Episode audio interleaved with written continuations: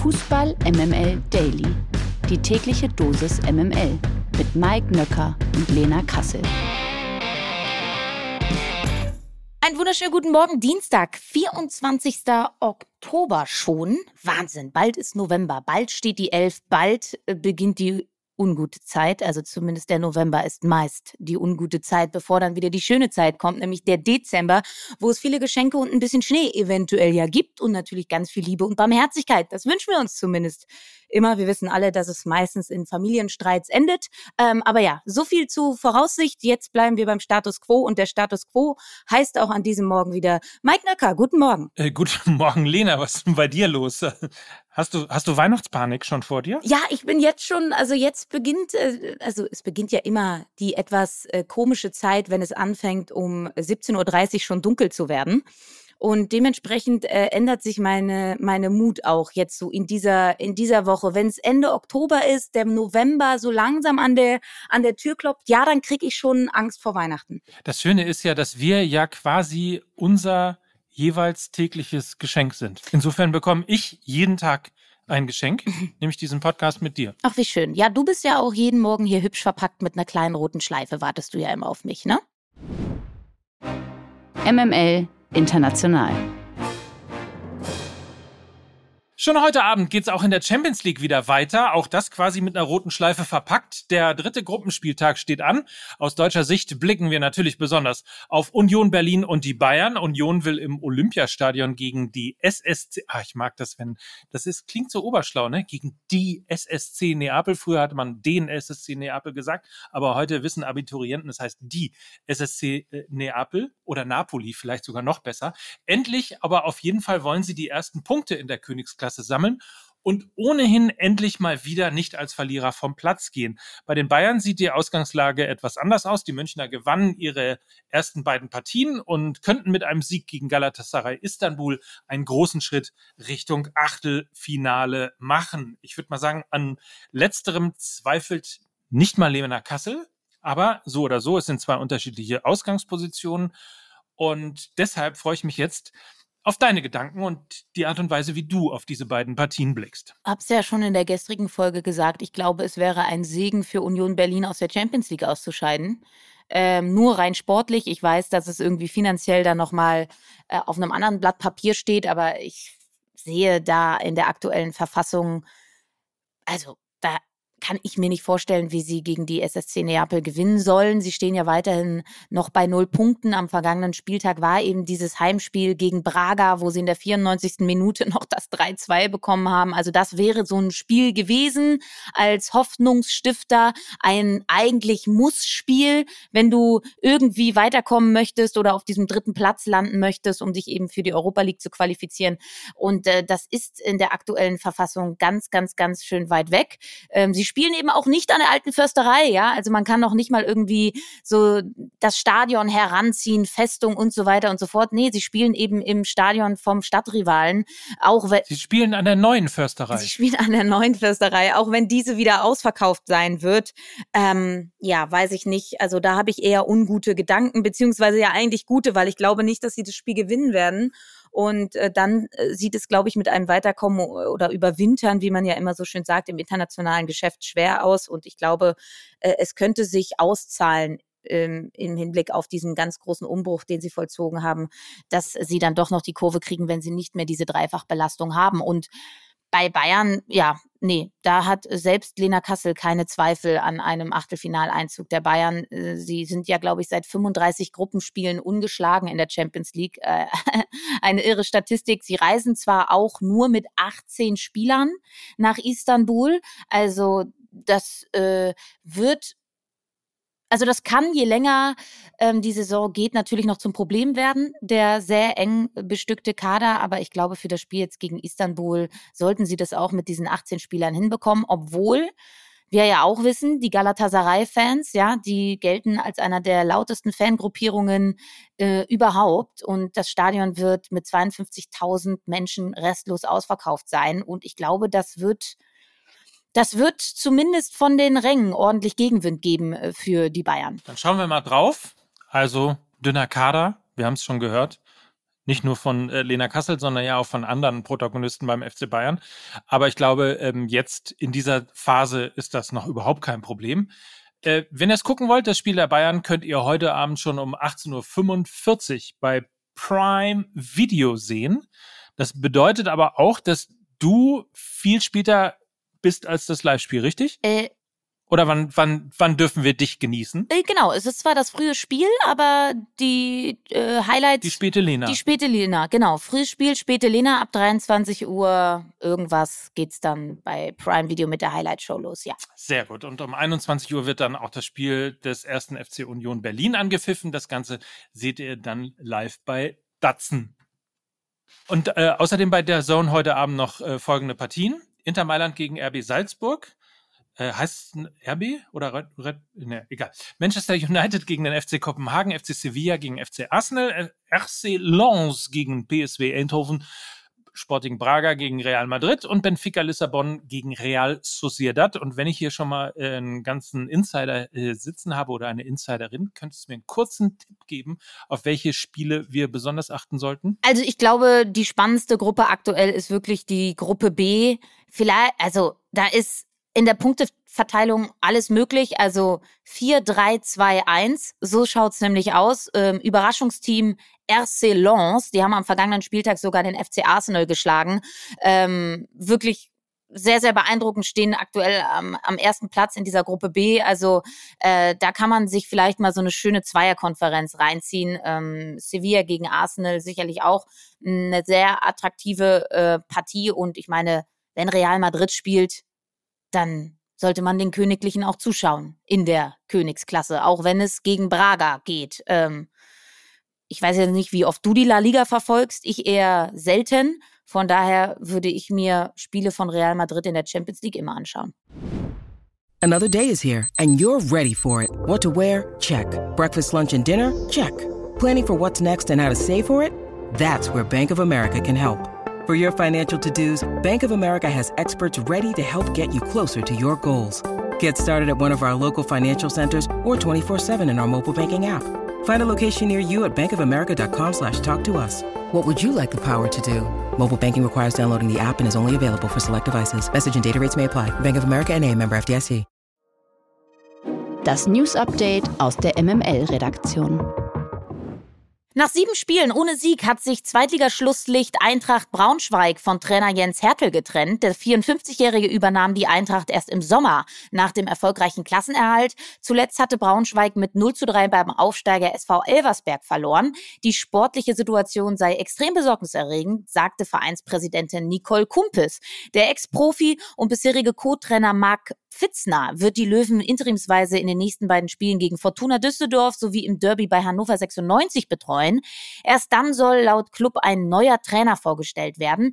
Es ist äh, der bereits zweite Trainerwechsel der Saison in der zweiten Liga. Zuvor hatte sich Schalke 04 ja bereits von Thomas Reis getrennt und Mike, ist das die richtige Entscheidung, dass äh, Eintracht Braunschweig da direkt jetzt äh, den Trainer rausschmeißt, so früh in der Saison? Äh, du kennst ja meine Meinung, glaube ich, zu ähm, Trainerwechseln früh in der Saison. Ähm, da hat man möglicherweise irgendwo was falsch gemacht. Entweder auf der Position des Trainers oder vielleicht sogar einfach in der Kaderplanung. Und wenn ich mir so in gängigen Foren mal so die Meinung äh, der Fans von Eintracht Braunschweig angucke, dann tendiert man eher in Richtung Kaderplanung. Und äh, das wiederum gibt auch all das wieder, was ähm, der Trainer in seinen vorherigen Stationen denn so an Punkte im Schnitt eingefahren hat. Das waren irgendwo sowas zwischen 1,5 und äh, 1,8 Punkte pro Spiel bei äh, Magdeburg beispielsweise oder eben auch bei Hansa Rostock. Ähm, hier hat es überhaupt nicht funktioniert bei Eintracht Braunschweig. Jens Hertel hat ähm, den Hut nehmen müssen bei 0,49 Punkten. Ich tendiere dazu, der Fehler lag nicht beim Trainer, bin aber kein Insider, äh, würde aber mal sagen, also so oder so müssen sich die Verantwortlichen auch an die eigene Nase packen, weil so früh in der Saison den Trainer wechseln zu müssen oder das Gefühl zu haben, dass man ihn wechseln muss, ähm, das kann nicht nur am Trainer gelegen haben. Die Fußball MML Presseschau. MML Presseschau.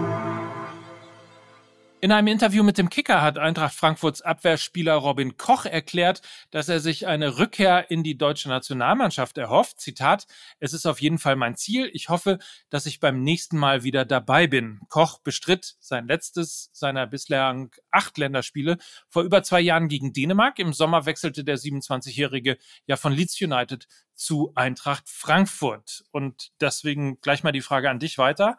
Ähm, Robin Koch, Kannst du dir ihn im Kader von Julian Nagelsmann vorstellen? Ja, ist ja klar, dass jetzt, dass jetzt irgendwie alle noch aus den Löchern kommen. Also ich glaube, Julian Nagelsmann wäre gut daran beraten.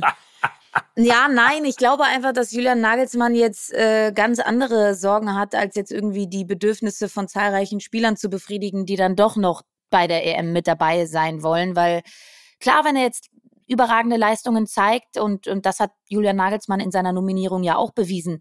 Bei ihm gilt eben wieder das Leistungsprinzip. Dann hat auch jeder die Chance, Teil der Nationalmannschaft zu sein.